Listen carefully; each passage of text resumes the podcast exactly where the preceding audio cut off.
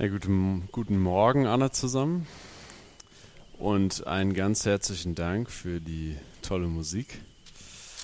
Äh, mein Name ist Nick, wie erwähnt worden ist. Ich bin Referent für Öffentlichkeitsarbeit von Open Doors.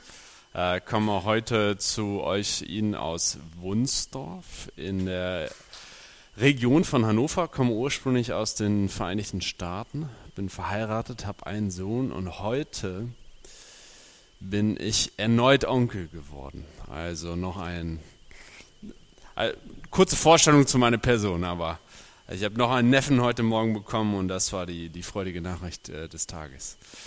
Ich habe das Vorrecht, als Referent immer wieder in verschiedenen Gemeinden herumzufahren, um etwas über verfolgte Christen zu erzählen. Ich bin zwar Referent für das Hilfswerk Open Doors, aber Open Doors würde es nicht geben, wenn es keine verfolgten Christen geben würde. Und ich möchte heute Morgen auch nicht das Werk groß machen. Also ich finde die Arbeit toll, aber es geht wirklich darum, äh, dass für verfolgte Christen gebetet wird. Und ich weiß, dass es oftmals ein, ein schweres Thema ist, gerade über Verfolgung zu reden oder Christen, die verfolgt werden. Aber ich möchte, fühle mich immer genötigt, vorher klarzustellen, es geht mir nicht darum, dass wir ein schlechtes Gewissen bekommen, weil wir nicht verfolgt werden weil wir meinen, es geht uns so gut und es geht ihnen so schlecht. Ach, wir sollten uns doch schämen oder schlecht fühlen, weil es Christen in dieser Welt gibt, die verfolgt werden. Das ist uns auch in der Bibel vorausgesagt, dass wir verfolgt werden, wenn wir Jesus Christus nachfolgen. Also ist es eigentlich für uns ein Ausnahmezustand, dass wir nicht verfolgt werden. Ich habe heute Morgen auch dieses äh, recht raue Kreuz bewundert und überlegte, wie unbequem dieses Exemplar eigentlich sein müsste. Dachte, was sind wir eigentlich für eine komische Gruppe von Menschen, diese Christen, die eine Foltermethode zum Zeichen der Hoffnung machen. Also das, das was man von Anfang oder vom Außen gesehen denkt, oh, schrecklich, furchtbar, wenn wir es dabei lassen und nicht tiefer blicken in die, die Motivation, die Hintergrund, die Geschichten von ähm, von Jesus oder von auch verfolgten Glaubensgeschwistern werden wir eine Menge verpassen, was auf der Oberfläche vielleicht schlecht oder schlimm aussieht, aber worin eine tiefe Hoffnung ist, die uns auch tragen kann in allen Lebensumständen, die wir auch erleben. Und ich erzähle konkret von auch verschiedenen Zeugnissen von verfolgten Geschwistern, damit wir auch für diese Fürbitte tun können, dass sie in ihrem Glauben gestärkt werden. Und das ist jetzt nicht eine Einbahnstraße, als würden wir jetzt nur für verfolgte Christen beten und sie tun gar nichts für uns. Wir lernen von ihren Zeugnissen und sie beten auch für uns. Ich habe eine Schwester aus Ägypten vor einigen Jahren kennengelernt, die gesagt hat, betet nicht für uns, sondern betet mit uns. Wir haben schließlich dasselbe Ziel, folgen den gleichen Herrn und wollen ihn in unserem Leben verherrlichen. Es kann schwierig sein, über Fürbitte zu reden, beziehungsweise es ist sehr leicht, über Fürbitte zu reden und es ist sehr schwer, Fürbitte tatsächlich zu tun. Also reden ist billig, aber beten ist teuer.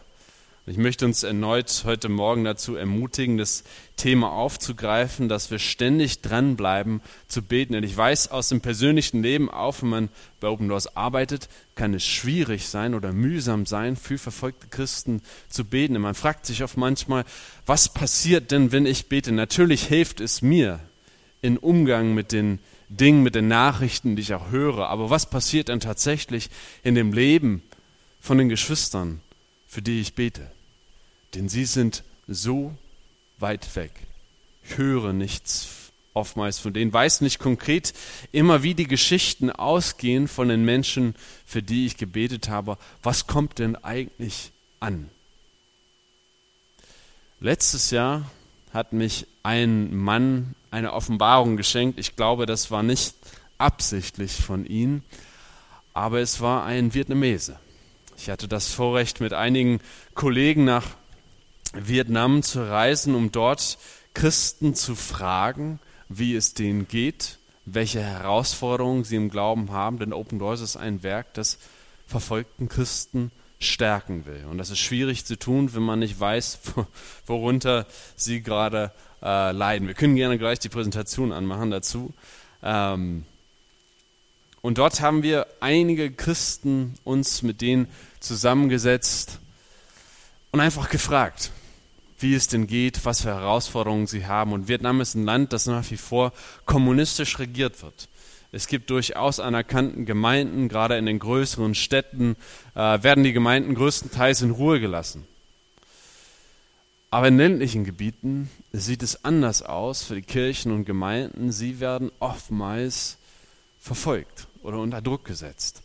Denn gerade wenn neuen, neue Gemeinden aus dem Boden sprießen, äh, versucht die Regierung diese zu unterdrücken, denn sie wachsen auch viel und verbreiten antirevolutionäres Gedankengut. Also sie sehen das Christentum als etwas Fremdes, als etwas gar Amerikanisches ähm, und werfen oftmals den vietnamesischen Christen vor, sie wären Spionen.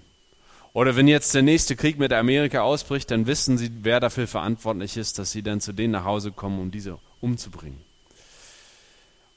Und sie leiden im Alltag oftmals deswegen unter einer Ausgrenzung sind viele arme Menschen in ländlichen Gebieten und wenn sie sich entscheiden, sie sich entscheiden, Christus nachzufolgen, dann wird denn gesagt, du willst also an Gott glauben.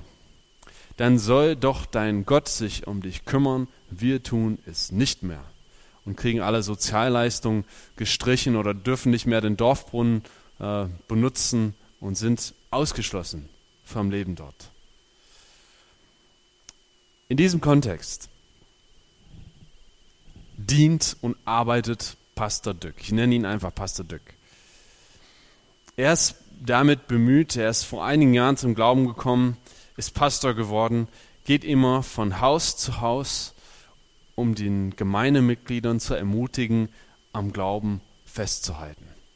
Denn sie werden immer wieder schikaniert. Manchmal zu der Polizeistation vorgeladen, dass sie ein Blatt Papier unterschreiben, dass sie nicht mehr von ihrem Glauben erzählen, dass sie nicht mehr versuchen, das zu verbreiten. Das gleiche passiert auch mit Pastor Dück. Er ist mehrfach auf die Polizeistation geholt worden.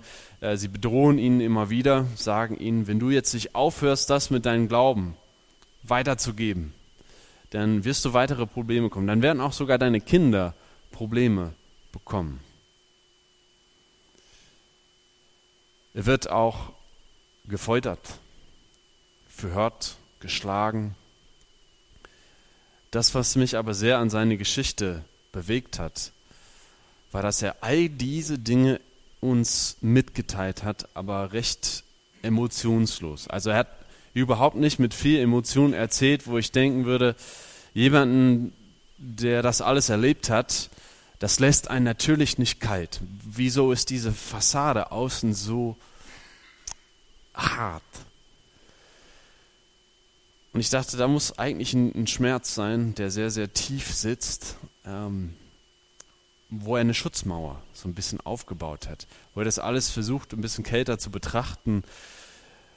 Und hinterher haben wir die Möglichkeit gehabt, mit Pastor Dück zu beten.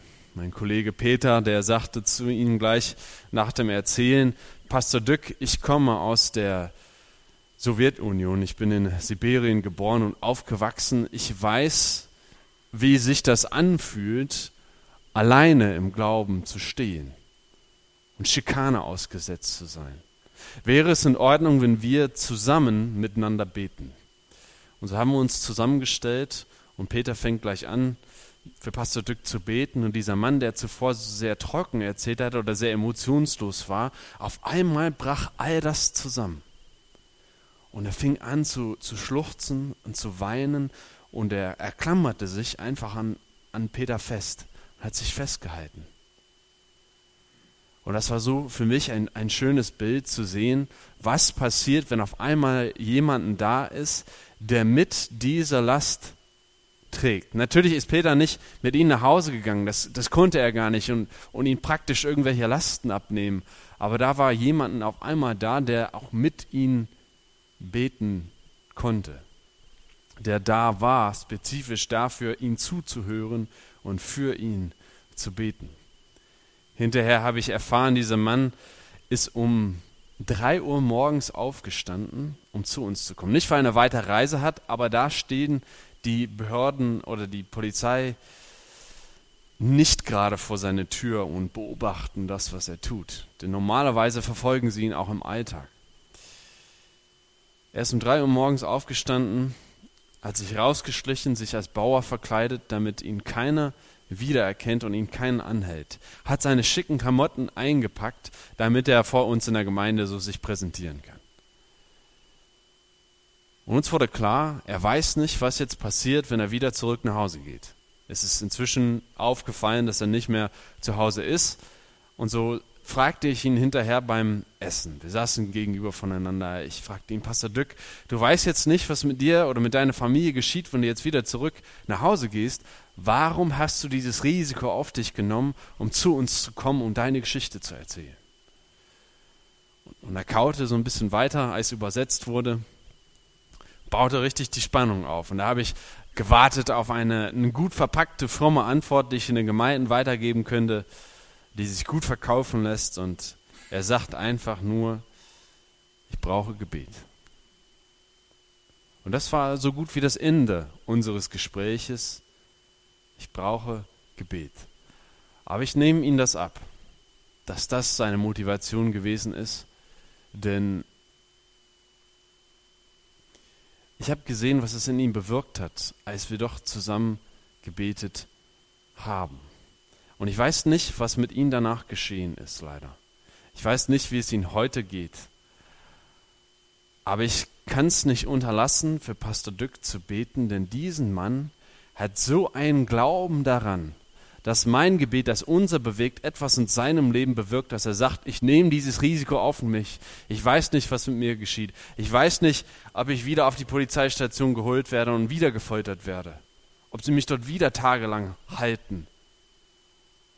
Aber da ist jemand, ich will denen erzählen, was mit mir geschieht, damit sie für mich beten, weil das Gebet von Brüdern und Schwestern, das ist es mir wert dieses Risiko einzugehen. Das hat mich sehr wachgerüttelt, was es das Thema persönliche Fürbitte angeht für verfolgte Christen. Und ich habe heute Morgen einige Bibelverse mitgebracht oder einen Abschnitt aus dem Lukas, Lukas Evangelium 22, wo wir nochmal lesen, wie machtvoll auch Fürbitte sein kann. Dort haben gerade die Jünger äh, miteinander das Passefest gefeiert und auch schon gestritten unter sich, wer wohl der Größte von ihnen sein wird in der Zukunft. Und dann steht in Vers 31 einige Worte an Petrus gerichtet. Simon, Simon, sehe, der Satan hat euer begehrt, dass er euch möchte sichten wie den Weizen.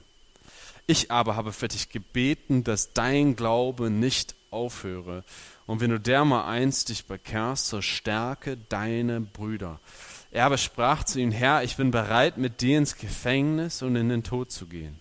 Er aber sprach, Petrus, ich sage dir, der Hahn wird heute nicht krähen, ehe denn du dreimal geleugnet hast, dass du mich kennest.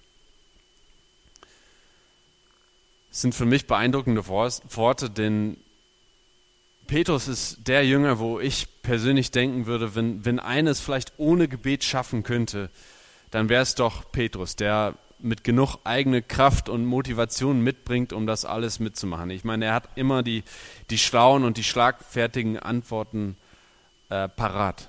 Der sogar in diesem Fall sagt, Herr, ich gehe sogar mit dir ins Gefängnis und in den Tod. Aber der Herr weiß es besser, dass dieser Mann in derselben Nacht ihn verleugnen wird, nicht nur einmal, sondern dreimal. Und seine Reaktion darauf ist entscheidend. Und ich möchte, dass wir das im Hinterkopf behalten, wenn ich über verfolgten Christen spreche. Denn er sagt, ich habe für dich gebeten, dass dein Glaube nicht aufhöre. Also nicht, dass du wieder gestärkt wirst, nachdem du eine schwere Zeit durchmachst, sondern ich bete für dich, dass dein Glaube nicht gänzlich aufhöre. Das sagt er zu dem Mann, den er auch Stein genannt hat, den er beauftragt hat. Er soll sich um die Anfangschristen kümmern. Auf ihn soll die Gemeinde gebaut werden. Ich frage mich, wie diese Gemeinde heute aussehen würde, wenn Jesus dieses Gebet nicht gesprochen hätte für Petrus. Unsere verfolgten Glaubensgeschwister sind nicht Helden. Das sind, oder vielleicht machen sie heldenhafte Sachen, aber das sind nicht Übermenschen, die aus eigener Kraft heraus am Glauben dranbleiben sondern sind genau wie wir jeden Tag auf die Gnade Gottes angewiesen, dass sie weitermachen in ihrem Glauben.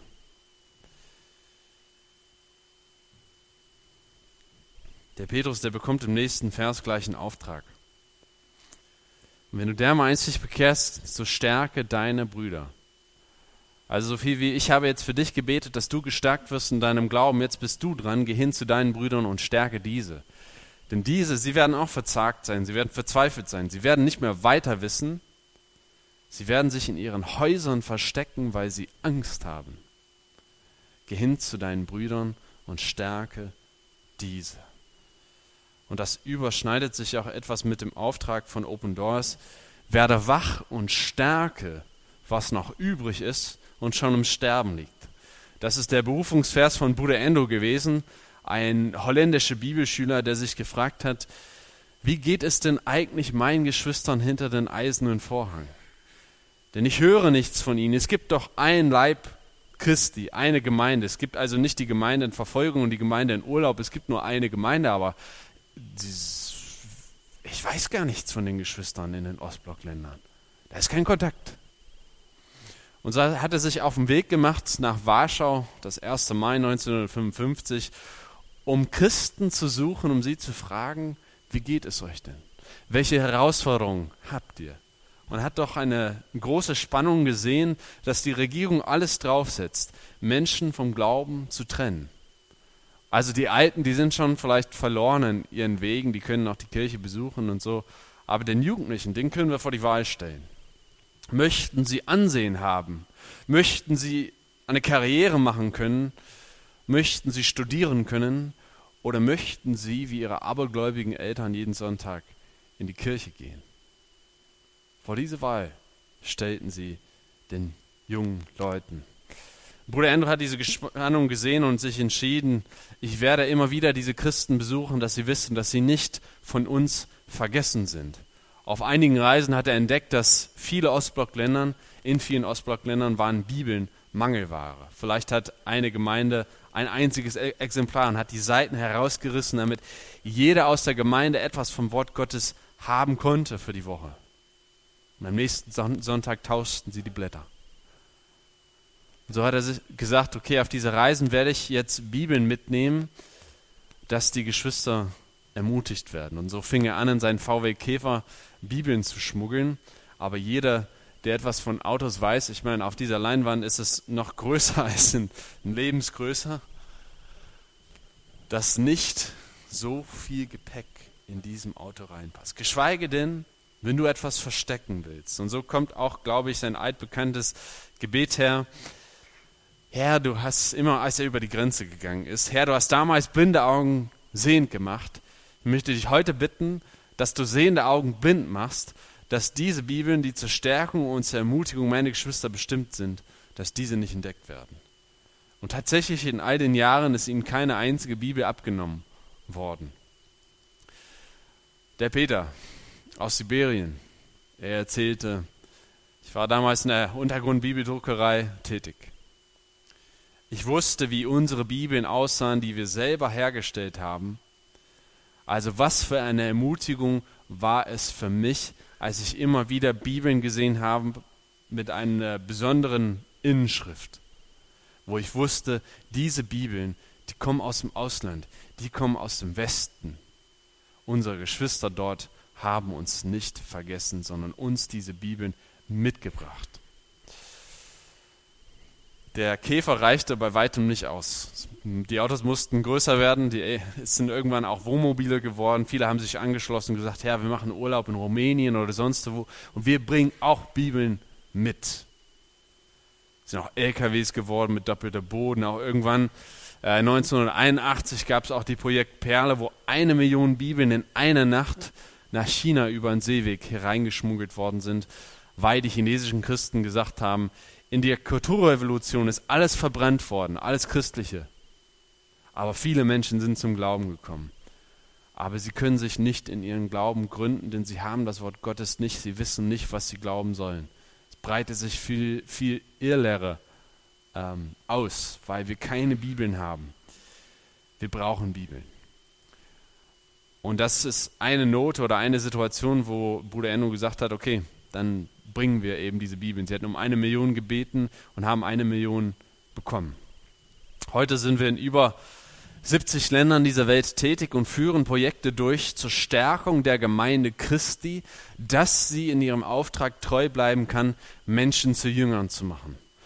Also es geht nicht darum einfach, dass die Kirche bloß überlebt und für sich bleibt, sondern dass sie gestärkt wird darin, ihren Glauben zu leben.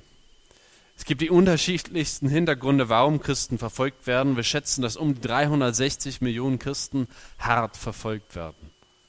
Es leben aber 700 Millionen Christen in den bunten Ländern. Nicht jeder Christ wird verfolgt, bei weitem nicht. Aber es gibt viele Länder, in denen Christen ein, ein sehr hohes Maß an Verfolgung ausgesetzt sind. Zum Beispiel in Nordkorea, wo der Führer des Landes sich Gott gleich verehren lässt. Der es nicht duldet, dass jemand über Gott spricht, der sogar eine Bibel besitzt, das kann dir dein Leben kosten. Oder eine ganz lange Strafzeit in einem politischen Gefängnis, wo auch drei Generationen deiner Familie mitbestraft werden, wenn herausgefunden wird, dass du Christ bist. Da überlegst du genau, wann und wie du deinen Kindern vom Glauben erzählst, nicht, dass sie etwas in der Schule verplappern, denn das machen Kinder gerne. Geht auch nach Mexiko. Man fragt sich, traditionell christliches Land, wie kann es sein, dass dort auch Christen verfolgt werden? Aber wenn man gerade die Gemeinden anschaut, die sich einsetzen, um Menschen aus dem Drogenhandel oder Menschen aus der Prostitution herauszuhelfen, die den, sich den Drogenkartellen entgegensetzen, gerade diese Gemeinden werden unter Druck gesetzt. Schutzgelder werden von Gemeinden gefordert, dass sie ihre Gottesdienste abhalten können. Äh, teilweise werden Pastoren auch einzeln unter Druck gesetzt, ihre Kinder entführt, dass sie bloß nicht zu aktiv werden, nach ihrem Glauben zu handeln. Und ich möchte heute Morgen über ein, eine kleine Region sprechen, die gar nicht auf diese Karte zu finden ist, also schon auf diese Karte zu finden ist, aber die jetzt nicht bunt ist.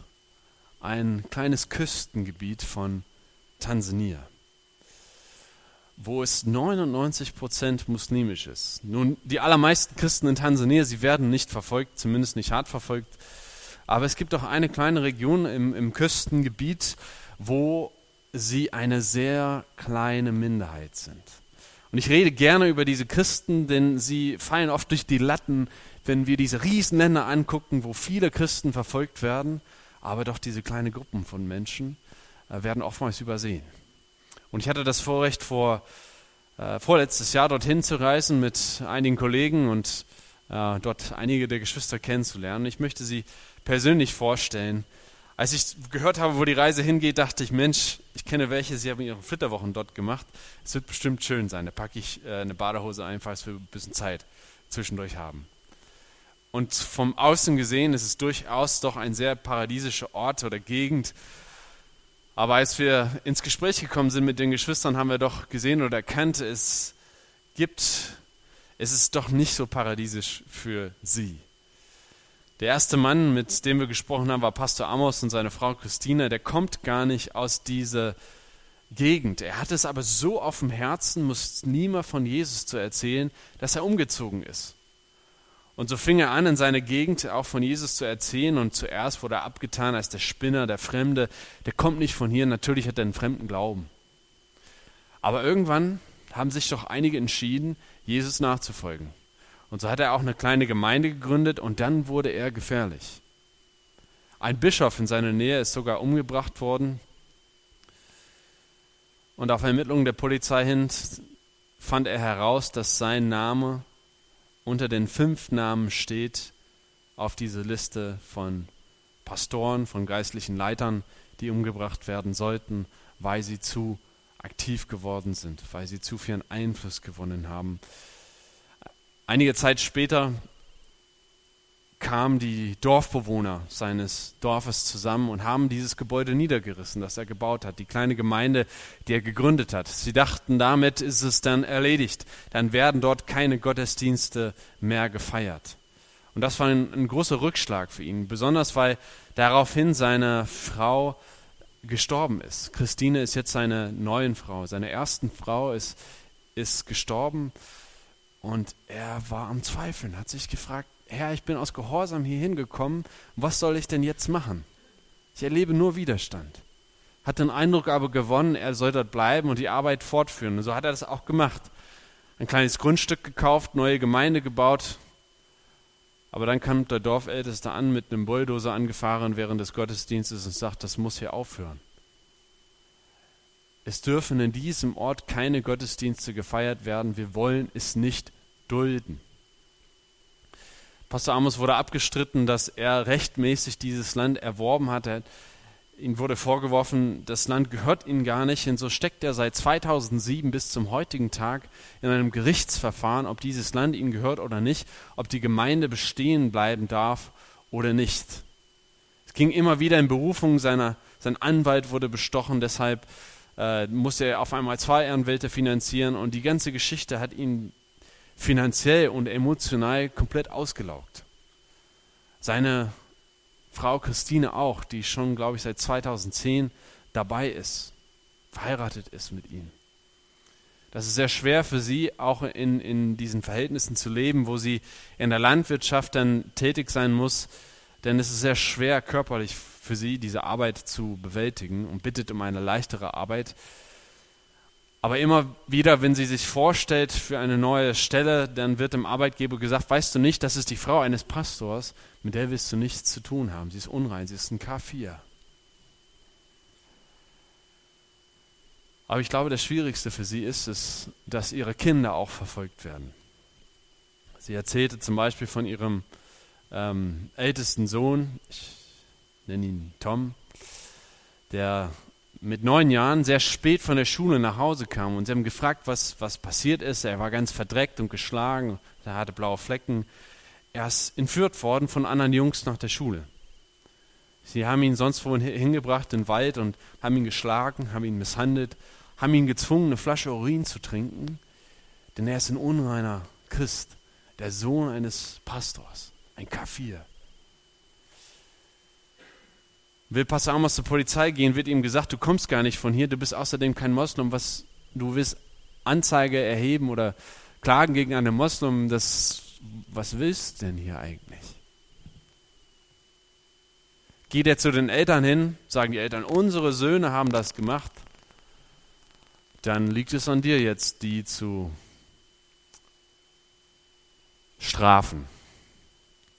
Er weiß aber ganz klar, das ist eine Falle, das kann ich nie und nimmer diese Kinder anfassen, denen irgendwas Böses tun, denn das wäre mein Ende. Das kann ich nicht machen. So fängt, fängt Christine an, irgendwann in diesem Gespräch zu, zu weinen, sehr stark, als sie erzählt habe, sie, sie habe ihren Söhnen gesagt, sie können alles werden, was sie möchten, aber bitte strebt nicht an, Pastor zu werden und strebt nicht an, in der Gemeinde mitzuarbeiten. Dann habt ihr nicht gesehen, was es unsere Familie all diese Jahre gekostet hat. Und sie hat geweint und geweint. Und ich war mir sicher, sie war nicht stolz darauf, das gesagt zu haben. Das war aus einer Verzweiflung herausgesprochen von vielen Jahren des, des Druckes. Und gerade an Christine muss ich denken, wenn ich diesen Vers lese, ich habe für dich gebeten, dass dein Glaube nicht aufhöre. Ich wusste gar nicht, was ich sagen sollte. Mir ist nichts eingefallen, ich wollte kein, nicht wie Hiobs Freunde sein und so blieb mir einfach nur noch für sie zu beten. Das haben wir auch zusammen getan. Wir haben zusammen gebetet und am Ende uns mit einer Karte verabschiedet, die Geschwister aus Deutschland geschrieben haben. Diese Karten habe ich derart unterschätzt. Ich wusste nicht, was das für einen Unterschied machen würde denn die Karten sind anonym geschrieben worden. Aber als die Geschwister immer wieder diese Karten in den Händen hielten und erkannt haben, es gibt Christen, die mich nicht kennen, die weit weg wohnen, die aber an mich denken und die für mich beten, das hat einen riesen Unterschied gemacht. Da haben wir doch immer wieder ein Lächeln gesehen. Wir haben auch mit dem Pastor Charles gesprochen einen ganz, ganz interessanten Charakter, denn er war Moslem, hat sich entschieden, Jesus Christus nachzufolgen, hat einen Traum von Jesus gehabt und das hat ihn sehr fragend gemacht, wer ist denn dieser Jesus? hat sich heimlich eine Bibel besorgt und begann darin zu lesen. Hat sich entschieden, ich möchte diesen Jesus nachfolgen. Der gibt mir Hoffnung. Der schenkt mir Leben. Und das so auf dem Herzen gehabt, auch andere ehemalige Glaubensgeschwister von, von Jesus zu erzählen, dass er auch umgezogen ist in dieses sehr extreme Gebiet, um dort das Evangelium breit zu machen. Das macht ihn natürlich doppelt gefährlich, denn nicht nur erzählt er von Jesus, sondern er gilt als Abtrünniger, der nach strengeren Auslegungen eigentlich umgebracht werden müsste. Und so haben Menschen auch immer wieder versucht, ihn umzubringen. Aber das hält ihn nicht davon ab, vom Wort weiter zu erzählen, denn er erzählte auf recht humorvolle Art und Weise, wie diese verschiedenen Versuche auf sein Leben ausgegangen sind. Eines Tages kommt zum Beispiel einer zu ihm nach Hause mit einer Waffe. Pastor Charles macht ihn auf und, und dieser Mann, der geht ganz wild durch sein Haus zehn Minuten lang und sucht etwas. Sucht Pastor Charles. Und nach zehn Minuten geht er ganz frustriert wieder raus. Pastor Charles sagte hinterher, es ist, als hätte er mich nicht gesehen. Dabei habe ich ihn aufgemacht, ich habe ihn begrüßt, er ist aber an mir vorbeigelaufen zweimal und ging wieder. Andernmal stehen Männer vor seinem Haus und warten, bis er herauskommt. Drei Tage lang. Er hat gesagt, ich habe gebetet und gefastet, denn ich hatte Angst. Ich wollte nicht rausgehen. Irgendwann hatte ich doch ein bisschen Frieden gehabt und bin rausgegangen, bin Richtung Moschee gelaufen. Dort hat einer gerufen, das ist doch den, den ihr sucht, haut ihn nieder. Und so fing er an zu joggen. Zur nächsten Bushaltestelle, weil in dem Moment noch ein Bus angekommen ist und er konnte einsteigen und wegfahren. Und so ist sein Leben wie in einem Actionfilm nochmal von, von Gott bewahrt worden. Aber er geht trotzdem hinaus und verteilt und teilt das Evangelium mit anderen. Sagte ich, ich suche Gelegenheiten ins Gespräch zu kommen. Zum Beispiel bin ich einmal auf den Markt gegangen und stöberte so durch die Waren und habe ähm, die Gelegenheit gesucht, mit jemandem ins Gespräch zu kommen. Und als ich ein geeignetes Opfer gefunden habe, sprach ich ihn an und, und habe ihm so ein bisschen davon erzählt, was Jesus in meinem Leben getan hat. Und dieser Mann erwidert irgendwann, du gehörst anscheinend einer falschen Religion an und kennst nicht die wahre Religion. Pastor Charles erwidert, doch, doch, ich kenne diese Religion, Sie ist durchaus eine schöne Religion. Mein Vater, meine Brüder, sie gehören auch diese Religion an. Aber weißt du nicht, Religion gefällt Gott nicht. Gott will, dass wir aufhören zu sündigen. Das ist meines Erachtens eine Steilgesprächsvorlage, egal wo du bist auf dieser Welt, geschweige denn dort in diesem extremistischen Gebiet und führt weiter fort und erzählt davon, dass Jesus dir ein neues Leben schenken kann dass man nicht mehr in Sünde leben muss. Sein Vater, seine Brüder, sie folgen dieser Religion treu nach. Aber sie tun trotzdem krumme Dinge in ihren Geschäften. Sie belügen auch andere, wenn es ihnen zum Vorteil ist. Als ich aber Jesus kennengelernt habe, habe ich gelernt, er, er schenkt ein neues Leben, dass man nicht mehr in diese Sünde leben muss. Und er erkennt, es wird doch eine recht heikle Situation, denn einige haben mitbekommen, worum es in diesem Gespräch geht. Und es hat sich eine kleine Menge gebildet und er erkannte, es wird doch eine recht brenzliche Situation, besonders als einer von hinten ruft, war Jesus wirklich der Sohn Gottes? Und sagt Pastor Charles, das ist eine, eine wichtige, aber eine lange Lehre. Das machen wir in einem anderen Tag. Und so schleicht er sich wieder aus dieser Gruppe raus. Es kommen aber welche zu ihm und sagen, das, was du über Jesus gesagt hast, das hat zu unseren Herzen gesprochen. Kannst du bitte wiederkommen? Wir haben Fragen. Und so ist Pastor Charles heute damit beschäftigt, junge Männer auszubilden, um gerade in diese Gebiete zu fahren, um solche Fragen zu beantworten.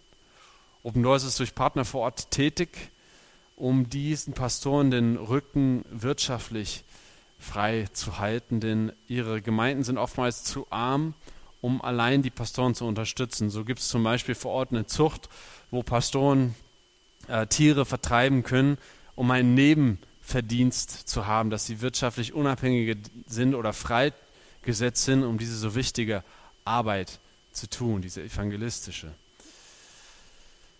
Wir haben natürlich auch für Pastor Charles gebetet. Er drehte den Spieß gleich um und betete für uns. Das finde ich so schön, das Bild, denn es zeigt wirklich, dass der Dienst an verfolgten Christen keine Einbahnstraße ist. Es ist nicht so, als würden wir zu den armen, verfolgten Christen hingehen, die nichts anderes können, als nur von uns geholfen zu werden, sondern sie beten auch für uns. Wir brauchen sie genauso, wie sie uns brauchen. Eine, eine Schwester hat zu mir gesagt, danke, dass du für uns betest und dass du für uns gebetet hast, aber ich bete auch für euch. Ich bete für euch, dass ihr nicht verführt werdet von all den Sachen, die ihr habt. Ich denke, da hat der Teufel zwei Werkzeuge, Verfolgung und Verführung und ich bin mir nicht sicher, dass Verfolgung die gefährlichste Variante ist. Und so ist es für uns ist für mich immer wieder ermutigend zu sehen, durch welchen Umständen unser Herr uns doch tragen kann, wenn unsere Geschwister sagen, auch wenn alles um mich herum zusammenbricht, Menschen mir sogar nach dem Leben trachten, weiß ich eins, ich möchte an meinem Herr und Heiland festhalten, denn bei ihm habe ich alles. Ich singe, habe ganz oft lang gesungen, dieses Lied, allein deine Gnade genügt, ein bisschen leichtfertig. Aber ich sehe anhand dieser Geschwister, wie das praktisch aussieht. Mein Kollege hat auch noch das Hemd von Pastor Charles geschenkt bekommen, da war ich ein bisschen neidisch, denn es war ein schickes Hemd. Aber es war für mich so ein schönes Bild, als würde er damit ausdrücken, du gehörst zu mir, also du gehörst zu meiner Familie. War, fand ich ein schönes Bild. Der Dienst, der mich aber am meisten beeindruckt hat, war der Kinderdienst, also der, die Ausbildung von Sonntagsschullehrer. Kannte ich zuvor nicht. Aber dort werden die Kinder ja auch verfolgt. Und der Pastor, der hat nicht Zeit für jeden in der Gemeinde. Also es ist so wichtig, dass gerade die Sonntagsschullehrer ausgebildet werden, um die Kinder im Glauben zu helfen und auch ein offenes Ohr für sie zu haben, wenn sie Verfolgung erleben, ganz persönlich. Sei es in der Schule oder zu Hause. Zum Beispiel die Rite rechts kommt aus einer muslimischen Familie. Die Mutter hat sich bekehrt. Und das war so eine Schande für den Vater, dass er sich sofort scheiden lassen hat. Er kommt aber regelmäßig nach Hause, um seine Frau zu verprügeln. Und wo soll die, an, wo soll die Rita hin mit dieser Erfahrung? Sie kann schlecht mit ihrer Mutter darüber sprechen. Besonders in einer Schamkultur, auch ohne Schamkultur wäre es schwierig. Und es war so schön zu sehen, dass sie gleich einen Bezug hatte zu einer Mitarbeiterin vor Ort, der sie schon lange kennt, der sie begleitet hat durch diese Zeit, der, der hilft, im, im Glauben zu wachsen. Die Rita weiß sehr viel aus der Bibel auswendig. Denn ihr wurde gesagt, schlepp nicht die Bibel mit dir rum, das macht dich unnötig zum Opfer von Übergriffen, von Überfällen. Trag die Bibel in deinem Herzen, dass sie immer bereit ist, wenn du ausgegrenzt wirst, wenn du belächelt wirst, wenn über dich geschimpft wird, dann wird das Wort in deinem Herzen sein und dich behüten. Ich möchte abschließen mit der Geschichte von dem kleinen Jakob, acht Jahre alt, Sohn eines Pastors, einzige Christ in seiner Klasse. Und was macht dieser einzige Christ oder der Sohn des Pastors? Er stellt sich hin in den Pausen und predigt zu seinen Mitschülern mit der einfachen Begründung, denn sie kennen Jesus nicht. Als wäre es das Selbstverständlichste der Welt. Er stellt sich hin und predigt zu seinen Mitschülern, was ihn übrigens, glaube ich, in Deutschland auch nicht besonders beliebt machen würde. Geschweige denn, wenn du der einzige Christ in deiner Klasse bist in einer muslimischen Umgebung. Oder kommen die anderen Jungs zu ihm und sie schlagen ihn auf den Kopf, dass er dann aufhöre, dass er dann nicht mehr weiter erzählt. Er wird von der Lehrerin auch zurückgehalten, manchmal auf der Toilette eingesperrt, muss hinten in der Klasse sitzen, ist ein ganz, ganz schlauer Junge. Hat 100 Prozent in allen Fächern, bis auf Islamwissenschaften, da hat er eine 98 steht deswegen an 14. Stelle in seiner Klasse und hat auch schlechte Zukunftsperspektiven, auch wenn er Geld hätte. Er hat kein Geld. Er muss die Tasche von seiner Mutter als Schulranzen nehmen und die machen sich auch noch lustig darüber, dass er mit einer Damenhandtasche zur Schule gehen muss. Ich glaube, das Schwierigste für ihn ist, dass die anderen Kinder zu Hause gesagt bekommen, dass der Jakob unrein ist. Dass der aus einer christlichen Familie kommt, dass er ein Ungläubiger ist und dass man ihn nicht anfassen will. Also will er sich ein Spiel auf dem Hof anschließen, laufen die anderen Kinder davon. Und sie beschimpfen ihn als, als Kafir, als Ungläubige, Unreiner.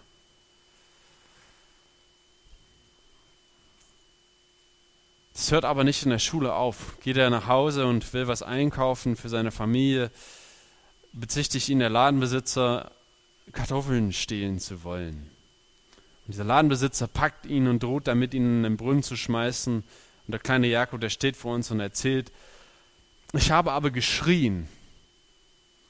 Und der Mann, der hat mich dann losgelassen, sodass ich davonlaufen könnte.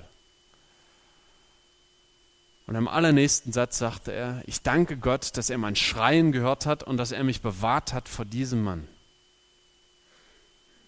Seine Mutter saß daneben und strahlte ihn förmlich an. Ihr Sohn hat es mit seinen acht Jahren schon begriffen. Wenn er eine Not hat, dann kann er den Herrn anrufen. Wie ihm geholfen wird, kann er den Herrn, dem Herrn verdanken. Das heißt ja, wir sollen glauben wie die Kinder. Ich könnte mir eine Scheibe von dem Glauben des kleinen Jakobs abschneiden, der zuerst seinen Herrn anruft, wenn ihm Not begegnet und nicht erst, wenn alles andere schon gescheitert ist. Ich habe viel von diesem Jungen erlebt und ich bin oftmals, ich meine, also ich habe das schon aufgegeben zu denken, ich fahre dorthin, um Christen zu ermutigen, denn ich bin immer am Ende derjenige, der ermutigt weggeht. Und ich möchte uns dazu einladen nun, dass wir auf das Gehörte reagieren, indem wir auch genau das tun, worum uns die Geschwister immer wieder bitten, dass wir für sie beten. Dass sie gestärkt werden in ihrem Glauben. Nicht, dass die Verfolgung aufhört, sondern dass sie standhaft bleiben. Und so möchte ich uns dazu zu einer Gebetsgemeinschaft einladen. Wer ein Gebet sprechen möchte, kann sich sehr gerne frei fühlen. Ich schließe mit einem Gebet von vorne ab.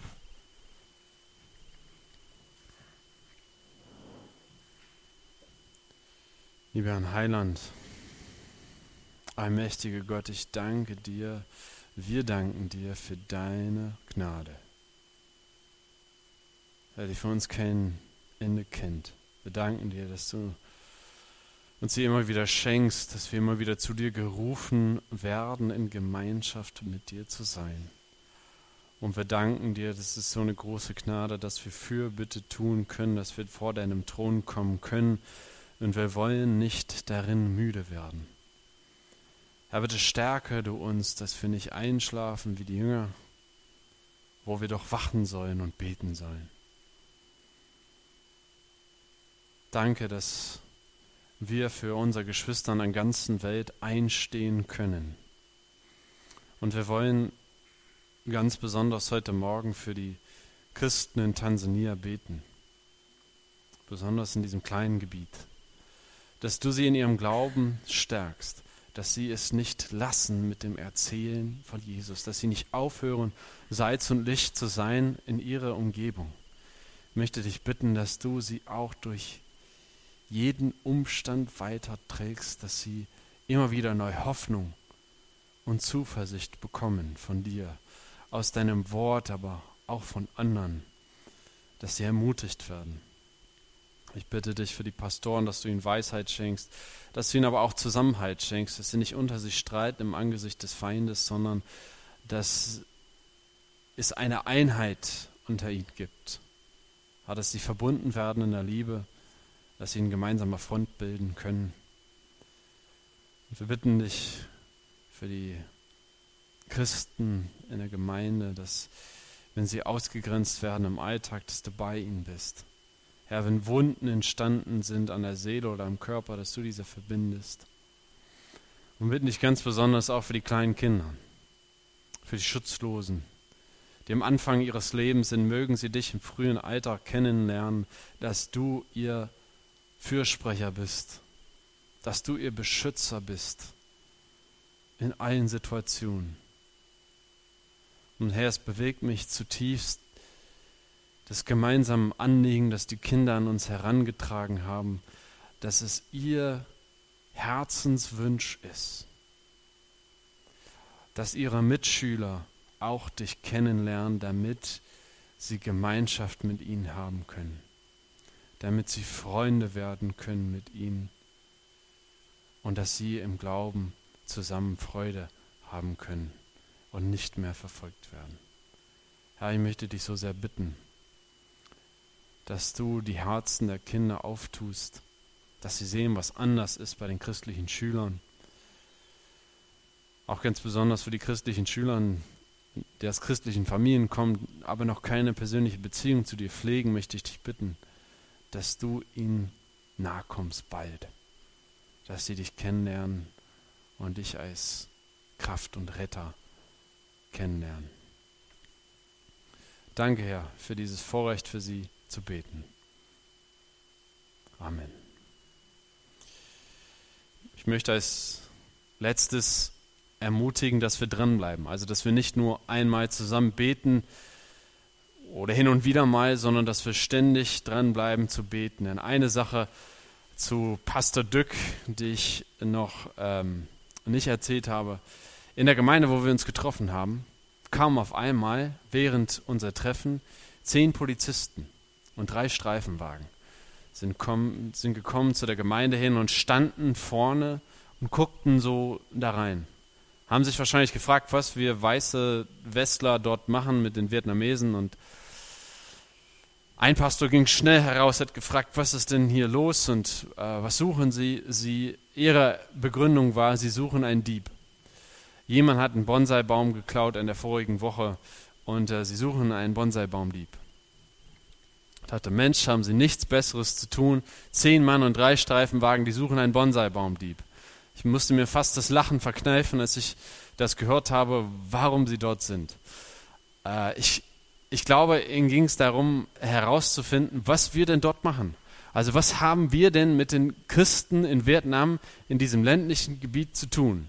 Was ist denn diese Verbindung? Sie haben vielleicht den geistlichen Hintergrund davon nicht verstanden, aber sie haben durchaus geahnt, dass es gefährlich ist, wenn wir eine Verbundenheit mit diesen Geschwistern haben wenn wir mit ihnen sprechen, wenn wir für sie beten. Das war für sie sehr suspekt, zu Recht. Und so möchte ich uns dazu einladen, dass wir weiter diese Fürbitte tun. Dann, dann stellen wir eine Gefahr dar für die Mächte der Finsternis, wenn wir das tun. Darum habe ich dieses Heft ähm, ausgelegt, denn ich weiß, es ist schwierig für Menschen zu beten, über die man nichts weiß. Darum sind in diesem Heft besondere Zeugnisse aus der Verfolgung, wo wir hören können von Jesus wirken, auf was gerade unsere Geschwister in verschiedenen Teilen der Welt erleben. Aber ganz besonders an diesem Heft ist, dass sie einen Kalender beinhaltet mit einem Anliegen für jeden einzelnen Tag. Für einen Bruder oder für eine Schwester, wo wir für sie beten können. Heute ist es für den ähm, Farid aus Ägypten, dass er in seinem Glauben gestärkt wird, wo dass er jetzt mit seiner Familie umziehen musste aus Verfolgungsgründen. Wenn ihr dieses Heft empfangen möchtet, als Erinnerung zur persönlichen Fürbitte, ist es kostenlos. Man muss nur dieses Kärtchen hinten ausfüllen und hinten in dem durchsichtigen Kasten einwerfen. Bitte dort keine Spenden einwerfen. Wenn wir unsere Geschwister besuchen, bitten sie uns nicht um Geld. Sie bitten uns darum, dass wir für sie beten. Ich bin sehr dankbar. Natürlich sind wir dankbar für Spenden. Ich bin auch dankbar, dass die Gemeinde eine Kollekte einsammelt. Aber wenn ich zu einem ausrufen kann, ist es wirklich, ich habe noch nie einen, einen Christ, einen verfolgten Christ drum beten hören, dass, also um Geld. Es ging immer darum, bitte betet für mich und bitte vergesst mich nicht. Darum möchte ich das im Vordergrund stellen. Es kostet noch viel mehr, glaube ich, und ist auch viel kostbarer für unsere Geschwister, wenn wir sagen, ich bete und bleibe dran. Also dazu herzliche Einladung und äh, Herausforderung, das zu tun.